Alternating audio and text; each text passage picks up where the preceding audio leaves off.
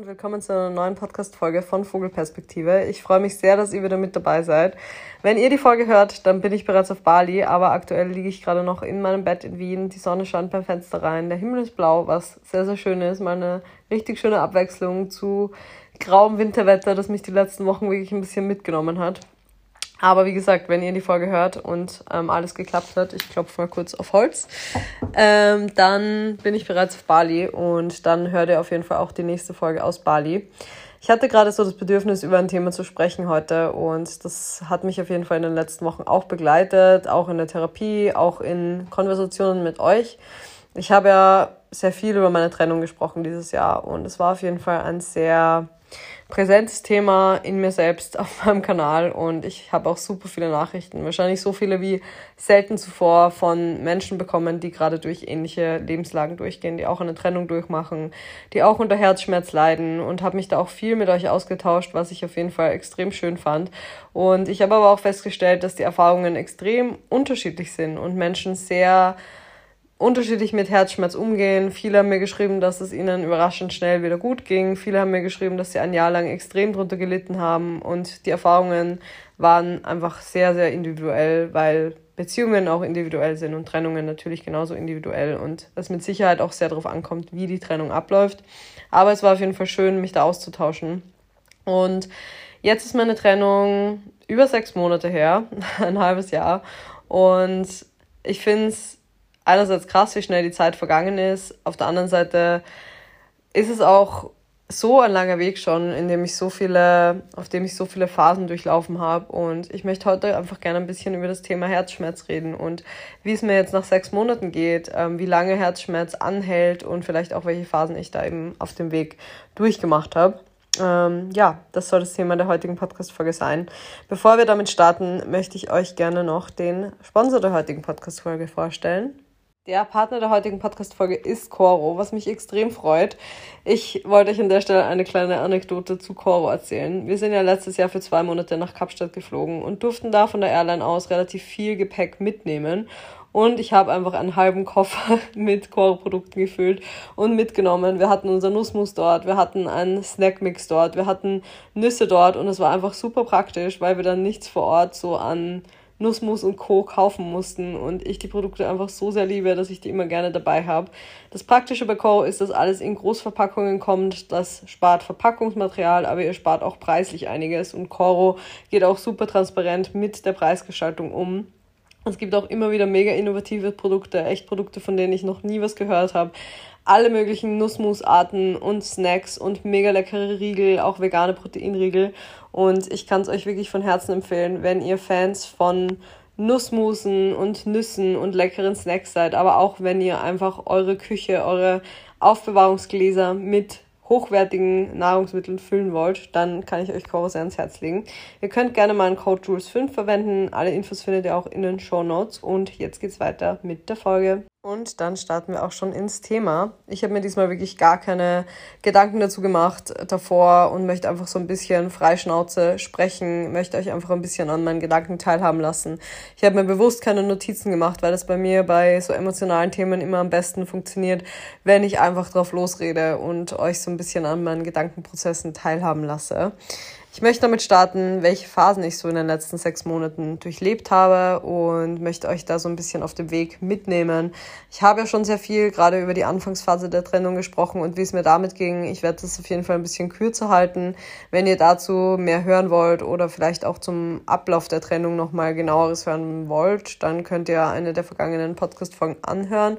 Ich werde auf jeden Fall die Folge in den Shownotes verlinken, weil ich auch gerade nicht mehr weiß, wie die genau hieß. Aber auf jeden Fall habe ich da schon mal genau darüber gesprochen, wie die Trennung abgelaufen ist und das kann man alles nachhören. Gut, zurück zum Thema. Ähm, am Anfang im Juni, als die Trennung passiert ist, dachte ich wirklich, dass meine Welt zusammenbricht. Und mir wurde so krass der Boden unter den Füßen weggezogen, dass ich erstmal dran gezweifelt habe, dass es mir jemals wieder gut geht. Und das ist ja so das Standardding, das man immer hört. Und am Ende des Tages wusste ich auch, dass jeder Mensch dieses Gefühl hat oder sehr viele Menschen nach einer Trennung, ähm, vor allem nachdem sie quasi verlassen wurden, dieses Gefühl haben von, ich weiß nicht, ob ich jemals wieder lachen kann, ich weiß nicht, ob es mir jemals wieder gut gehen kann. Und das war für mich in der Phase ein sehr, sehr schlimmes Gefühl und eins, das mich wirklich sehr, sehr hoffnungslos zurückgelassen hat. Und das Schlimmste darin war eigentlich auch, dass ich kurz davor, also drei Monate davor, April, Mai, Juni, ja, drei Monate davor, meine Oma verloren hatte. Ähm, und da schon so einen krassen Schmerz erlebt hatte. Und ich weiß, dass das für viele auch vielleicht gar nicht so nachvollziehbar ist, dass man so eine krasse Trauer empfindet, wenn die Großeltern sterben. Aber für mich war meine Oma so ein krass wichtiger Mensch, der mich mein halbes Leben lang um extrem intensiv begleitet hat und auch danach noch sehr nah an mir dran war. Und ähm, ich habe sehr viel Zeit in meiner Kindheit auch mit meiner Oma verbracht. Meine Oma war so mein Comfort-Mensch irgendwo ähm, neben meinen Eltern und wir standen uns einfach sehr, sehr nah. Und deswegen war die Trauer auf jeden Fall sehr, sehr groß. Und was ich auch dazu sagen muss, es war so der erste Todesfall ähm, von einem Menschen, der mir richtig nahe stand in meinem Erwachsenenleben. Ich habe zwar meine Großeltern davor schon, also meine anderen Großeltern ähm, verloren, als ich noch relativ klein war, aber habe das einfach noch nicht so aktiv mitbekommen. Und dann war das so der erste Todesfall von einem Familienmitglied als erwachsener Mensch. Und auch kurz davor hatte ich ein ehemaliges Familienmitglied verloren. Ähm, das heißt, es waren einfach zwei Verluste in sehr kurzer Zeit. Es war auch der Überfall in Kapstadt. Es waren einfach sehr, sehr viele Dinge, die extrem intensiv waren und von denen ich niemals gedacht hätte, dass ich sie erleben werde oder also natürlich jetzt auf den Todesfall bezogen, natürlich dachte ich, dass ich das erleben werde, aber davor, dass ich einen ähm, Todesfall von einem Jugendlichen miterlebe live, dass ich überfallen werde, mit einem Messer bedroht werde, das waren alles Dinge, von denen ich irgendwie nicht angenommen hätte, dass ich sie mal erleben werde. Und dann kam diese Trauer, die mich ziemlich übermannt hat. Und dann kam die Trennung. Das heißt, es waren einfach in kürzester Zeit, in diesen sechs Monaten, in den ersten sechs Monaten von 2022, so krass traumatische Ereignisse auch, ja. Und diese Trauer auch, die die Trennung in mir ausgelöst hat, hat mich auch nochmal extrem überrascht. Und ich hatte da vorher schon mal eine fünfjährige Beziehung und da haben wir uns auch im Guten getrennt und es war auch schmerzhaft, aber es hatte nicht diese Intensität und dieses Verlassenwerden war in dem Moment einfach ganz, ganz schlimm und hat mir so viel, ach, ja, so ein Gefühl gegeben von, ich habe keine Kontrolle mehr über mein Leben und es hat mich wirklich sehr in die Knie gezwungen. Und deswegen waren die ersten Tage und Wochen sehr, sehr schlimm.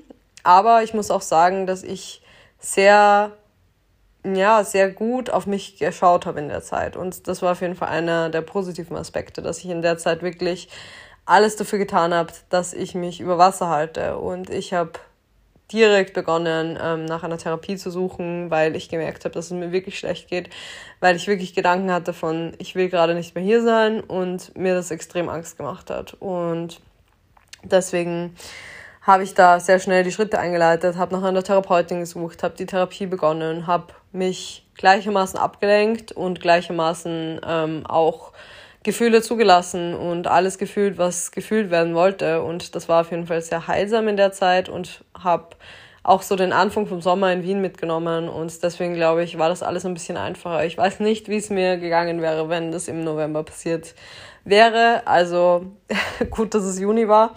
Ähm, somit war einfach super viel los. Es waren Outdoor-Raves, die cool waren. Ähm, es war die Pride, es waren super schöne Erlebnisse wie ein Sommer-Stockholm-Trip mit meiner Mom und so weiter. Also es stand einfach sehr viel an und ich war sehr gut abgelenkt und habe dadurch einfach sehr schnell wieder Lebensfreude empfunden, was absolut das Heilsamste war, was mir in der Zeit hätte passieren können. Ich habe mein Leben bewusst mit schönen Ereignissen gefüllt und ja, habe trotzdem den Gefühlen Raum gegeben und es hat auf jeden Fall extrem gut funktioniert und hat auch dazu geführt, dass es mir schneller als erwartet wieder gut ging. Und ich muss auch sagen, am Anfang habe ich verschiedene Phasen auch von Kontakt oder kein Kontakt durchlaufen. Ähm, in den ersten Tagen war ich so verletzt, dass ich erstmal gar nichts von meinem Ex-Freund hören wollte und ähm, ihn bewusst ja, oder ihm auch mitgeteilt habe, dass ich absolut gar nichts ähm, mit ihm zu tun haben möchte, dass ich keinen Kontakt möchte. Und dann nach ein paar Tagen hat sich das aber so ein bisschen eingestellt, dass wir doch ein bisschen Kontakt haben, auch weil wir nochmal telefoniert haben, weil wir nochmal über die Trennung gesprochen haben, weil das alles sehr plötzlich irgendwie abgelaufen ist. Und dann haben wir immer wieder mal geschrieben und ich möchte es auch gar nicht schlecht reden. Ähm, es ist okay, dass ich damals so empfunden habe. Es ist okay, dass ich da auch einmal ausprobiert habe, wie sich das für mich anfühlt. Aber am Ende habe ich einen großen Fehler gemacht. Ich habe in ihm den Komfort gesucht, der mich über diesen Schmerz hinübergetröstet hat, obwohl er der Auslöser für diesen Schmerz war. Und es hat einfach für mich persönlich nicht funktioniert. Ähm, es kann auf jeden Fall gut sein, dass man ähm, nach einer Trennung Kontakt hat und dass es ganz toll funktioniert. Ich habe das auch mit meinem Ex-Freund davor erlebt, dass wir uns einfach sehr im Guten getrennt haben und dann auch direkt nach der Trennung sehr freundschaftlichen Kontakt hatten und das war für mich nie mit Schmerz verbunden. Das war eigentlich sehr, sehr schön. Und ich bin immer davon ausgegangen, dass ich ein Mensch bin, der nach einer Trennung direkt in ein freundschaftliches Verhältnis mit jemandem übergehen kann. Aber in dieser Situation, die mit so viel Schmerz verbunden war, hat es einfach nicht so gut für mich funktioniert. Und das Problem daran war auch so ein bisschen, dass ich ja nicht die Person war, die sich getrennt hat, sondern dass ich die Verlassene war.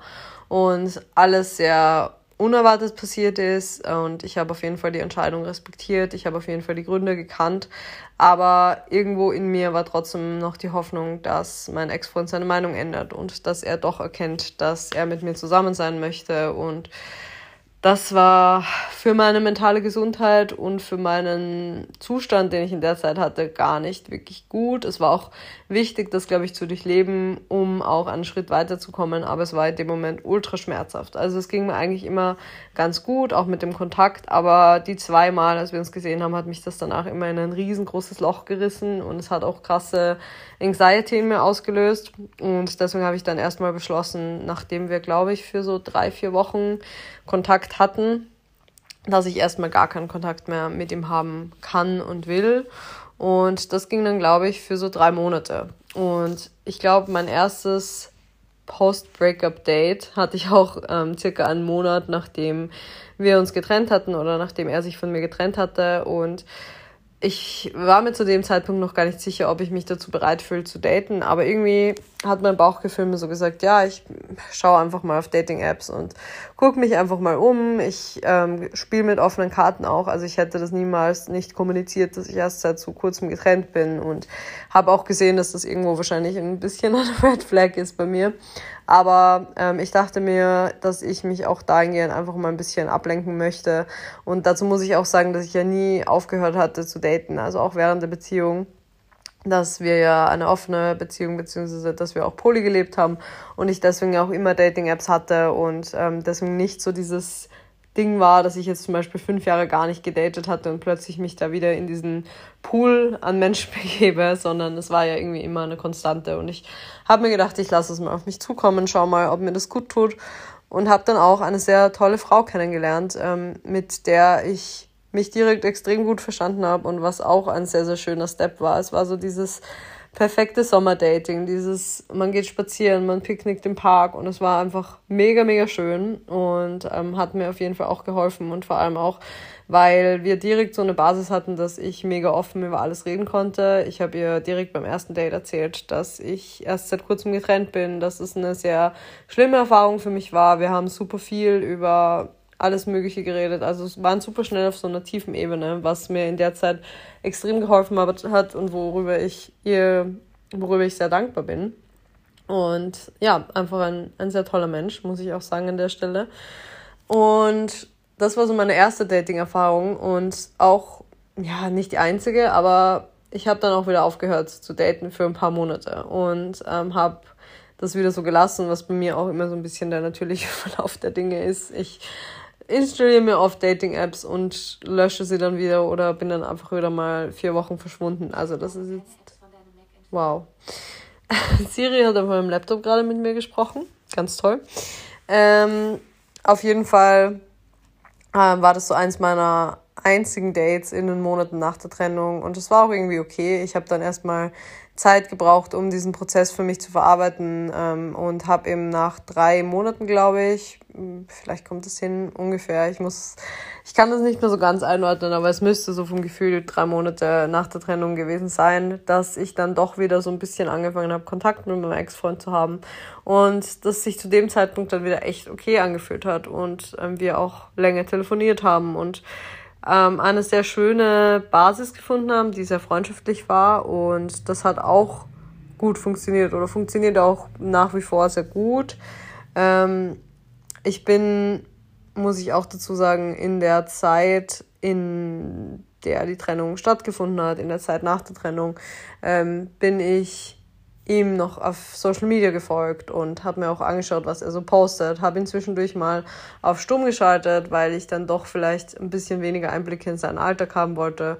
Und habe dann aber gemerkt, dass ich sehr oft in manchen Momenten so ein bisschen diese Impulshandlung habe von, ah, ich schaue jetzt, was er macht. Und deswegen bin ich ihm dann irgendwann auch zu einem anderen Zeitpunkt entfolgt um ein bisschen Abstand zu gewinnen von dem, weil ich auch wusste, ich habe nicht die Disziplin, dass ich ja, mir seine Inhalte nicht anschaue, nur weil ich ihn stumm geschaltet habe, weil ich ihm ja trotzdem noch folge. Aber ich wusste, wenn ich ihm entfolge, dann werde ich mir seine Inhalte nicht anschauen, weil mir das unangenehm wäre, dass er ja sieht, dass ich ihm nicht folge, aber ich trotzdem jeden Tag seine Stories gucke.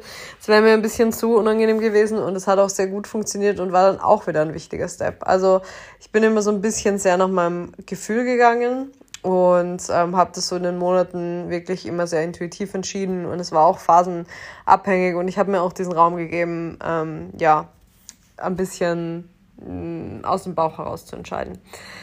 Gut, ähm, dann war irgendwann November, Dezember, ich glaube es war November. Und es war ein Geburtstag und es waren super viele Leute da, die ja, ihn auch kennen und die Teil unseres gemeinsamen Freundeskreises waren. Und es war so eine, so eine Zusammenkunft, die es in der Zeit zwischen den Lockdowns öfters gab, als zum Beispiel einfach noch nicht Clubs wieder offen hatten, aber man trotzdem sich vielleicht mal mit Freunden wieder treffen konnte, zu zehnt oder wie auch immer damals die ähm, Regeln waren. Aber auf jeden Fall, gerade in unserer alten Wohnung, in der wir auch zusammen gewohnt hatten mit Janine, gab es super oft Get-togethers mit ein paar Freunden und es war einfach eine ja, sehr prägende Zeit. Es war damals so ein bisschen das Ding von unserem Freundinnenkreis, dass wir uns immer bei uns getroffen haben und super schöne Abende hatten und gespielt haben und ähm, vielleicht ein, zwei Drinks getrunken haben. Also es war immer so das Ding, dass so ein bestimmter Kreis an Menschen zusammengekommen ist. Und da war auch er Teil davon. Und dann gab es eben ähm, Janines Geburtstag im November und es kamen wieder diese Menschen alle zusammen. Und er war eben nicht mehr dabei, logischerweise. Und das hat mich, mm, muss ich sagen, schon so ein bisschen zurückgeworfen, so ein paar Monate gefühlt, weil mir da erst aufgefallen ist, wie sehr ich das vermisse, wie sehr ich einfach dieses, diesen, diesen Vibe vermisse von, man ist Teil der Gruppe als Paar, man ähm, hat einen super schönen Tag gemeinsam mit FreundInnen und dann geht man schlafen, man legt sich gemeinsam ins Bett und man hat einfach jemanden an seiner Seite. Und ähm, gefühlt war es dann so, dass ich diese Menschen um mich hatte, was super schön war.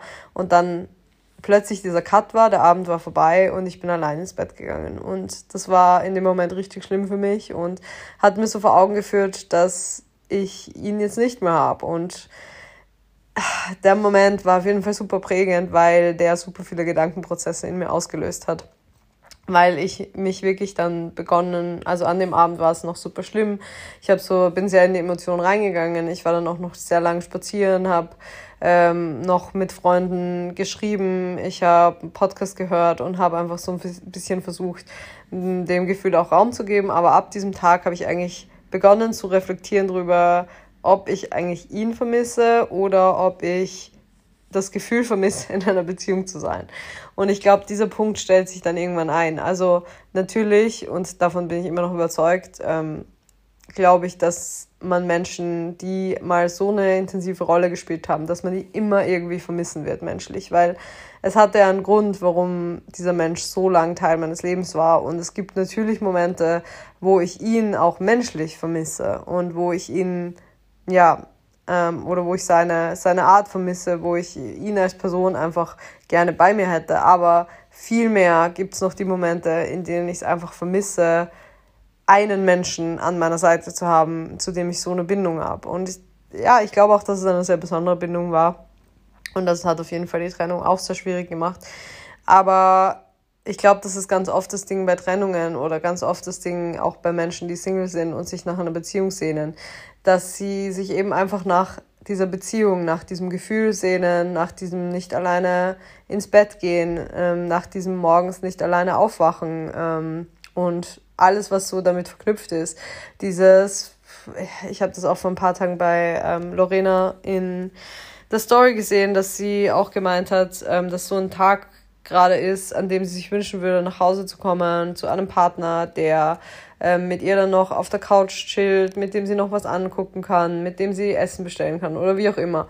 Ähm, und das Gefühl kann ich sehr, sehr gut verstehen, weil man eigentlich doch ein Beziehungsmensch ist und ich würde sagen, dass ich das grundsätzlich schon bin ähm, oder zumindest sehr viele Jahre jetzt war. Also ich war ja hm, zehn Jahre lang fast durchgehend in Beziehungen und bin es sehr gewöhnt, dass man immer jemanden an seiner Seite hat, dass man immer jemanden zum Kuscheln hat. Und das sind einfach die Dinge, die dann irgendwann fehlen. Oder wenn Veranstaltungen anstehen, auf die Menschen mit ihren PartnerInnen gehen, dass ich dann alleine da bin. Und es ist keine Frage, es ist sehr, sehr oft sehr okay. Ich fühle mich grundsätzlich extrem gut, auch mit mir selbst. Also ich glaube, ich bin auch ein, eine Person, die sehr gut alleine sein kann. Und das darüber bin ich auch sehr froh.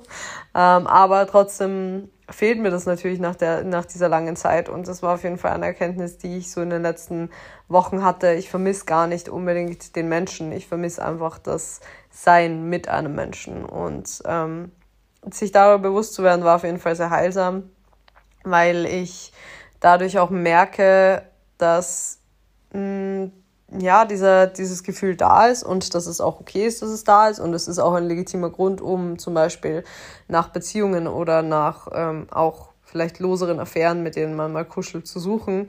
Aber ich mache vielleicht nicht diesen Fehler, nur aus einer Einsamkeit heraus eine Beziehung zu wollen. Das ist natürlich auch wieder super individuell und ich glaube auch, dass es grundsätzlich okay ist. Aber für mich wäre das irgendwie jetzt der falsche Schritt zu sagen, ja, okay, ich habe manchmal das Bedürfnis, jemanden zum Kuscheln zu haben, deswegen suche ich mir jetzt oder deswegen suche ich jetzt zwanghaft nach einer festen Beziehung, sondern ich versuche immer noch, das als ein Gefühl einzuordnen und dem Raum zu geben. Aber gleichzeitig arbeite ich auch dran, dass ich alleine auch happy bin und ähm, eben vielleicht mich nicht vorschnell auf jemanden einlasse, nur um nicht alleine zu sein. Ich weiß nicht, ob ihr versteht, was ich meine, aber ich glaube, sehr viele Menschen, die immer in Beziehungen waren, flüchten auch sehr schnell wieder in eine Beziehung. Und dann entsteht so ein bisschen diese serielle Monogamie bei vielen, dass sie eine Beziehung führen für ein Jahr, dann passt es nicht mehr. Dann führen sie direkt wieder mit vielleicht einer Woche Abstand, zwei Wochen Abstand wieder eine Beziehung. Wieder nur für so eine kurze Zeit, weil sie auch nie wirklich sich die Zeit geben, Menschen zu daten und auch wirklich mal zu schauen, wer passt eigentlich zu mir und welche Menschen möchte ich eigentlich an meiner Seite haben.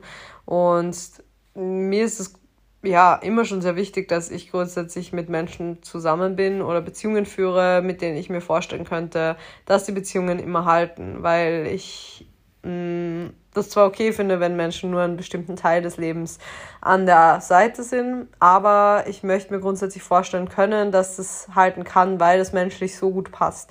Und damit geht natürlich auch einher, dass man vielleicht mal Monate oder Jahre lang alleine ist oder ja, alleine in dem, in dem Sinne, aber dass man in den Jahren vielleicht mal keine Beziehung führt, weil gerade niemand da ist, mit dem das zu 100% matcht. Und das glaube ich ist sehr gesund, weil man in der Zeit auch lernt, alleine zu sein. Und ich das einfach sehr oft sehe, dass Menschen vielleicht auch nur deswegen Beziehungen führen, weil sie nicht allein sein wollen. Und an den Schritt möchte ich einfach nicht kommen. Und deswegen glaube ich, war dieser Punkt für mich sehr, sehr wichtig zu erkennen, dass ich mich nicht unbedingt nach der Person sehne, sondern vielmehr nach dem Zusammensein.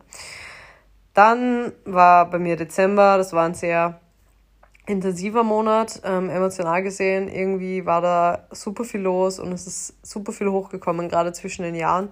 Und ich habe aber auch gemerkt, dass meine Lust zu daten plötzlich wieder da ist. Ich war davor Anfang Dezember wirklich extrem datingmüde. Ich hätte mir nichts Schlimmeres vorstellen können, als rauszugehen und jetzt jemanden zu treffen. Und ich war so richtig ähm, mit mir selber beschäftigt, was auch sehr viel mit anderen Dingen zu tun hatte, dass einfach viele Dinge Priorität hatten. Zum Beispiel mein Ernährungscoaching, dass ich da gestartet bin, dass ich einfach ja sehr viel Zeit im Gym auch verbracht habe und so weiter. Also ich war einfach meine eigene Priorität und deswegen war nicht mehr viel Platz daneben für Dating. Aber so im Laufe des Dezembers ist es endlich mal wiedergekommen, dass ich wirklich Bock hatte, zu daten und ähm, Bock hatte, auf Dating-Apps zu sein, mit Menschen zu schreiben und mir grundsätzlich gerade wieder sehr gut vorstellen kann, regelmäßig auf Dates zu gehen. Und das war auch so ein bisschen mein Vorhaben jetzt für das kommende Jahr, dass ich häufiger daten möchte. Ich möchte mir zumindest ein, zwei Dates im Monat ausmachen. Auch wenn ich es vielleicht gerade nicht zu 100% fühle, aber einfach so ein bisschen aus dem Trott wieder rauskommen. Und ich habe jetzt auch in Berlin gemerkt, dass es doch ziemlich schön sein kann, auf Dates zu gehen ähm, und mal mit neuen Menschen vielleicht zu tun zu haben, neue Gespräche zu führen und so ein bisschen diesen Kick und diese Aufregung zu haben. Das fand ich auf jeden Fall sehr schön.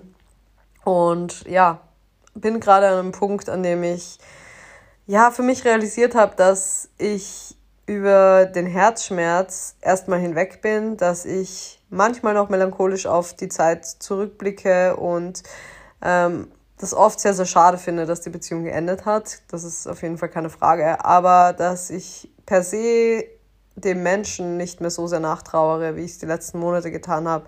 Und auch wieder bereit bin, ähm, mich auf neue Menschen einzulassen, wieder bereit bin, nach draußen zu gehen und auch sehr an einem sehr guten Punkt bin, was meinen Selbstwert angeht. Ich glaube, auch in der Phase der Beziehung, in der letzten Phase der Beziehung war mein Selbstwert sehr, sehr gering. Ich habe sehr wenig meine eigenen Values gesehen, also was ich so zu bieten habe. Und dann kam eben die Trennung, dann kam Therapie und dann kam ein halbes Jahr mit sehr, sehr viel innerer Arbeit. Und das hat mir einfach geholfen, dass ich jetzt nach draußen gehe, dass ich jetzt weiß, was ich will und das auch kommuniziere, dass ich viel, viel selbstbewusster mit neuen Menschen umgehe und einfach ganz anders auftrete. Und das sehe ich als was sehr, sehr Positives. Und so beschissen diese Zeit manchmal war, ich glaube, dass ich gerade jetzt so sechs Monate, bald sieben Monate, also Ende Januar sind es sieben Monate, ähm, dass ich jetzt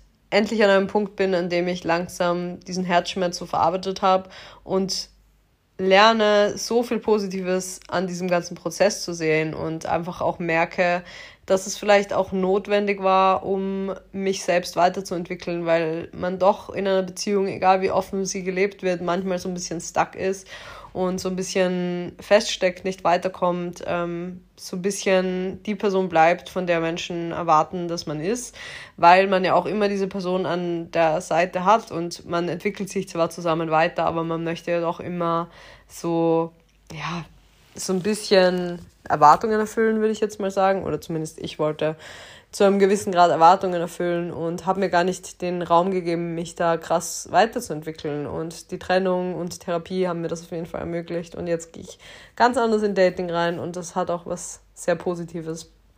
Und das finde ich sehr schön.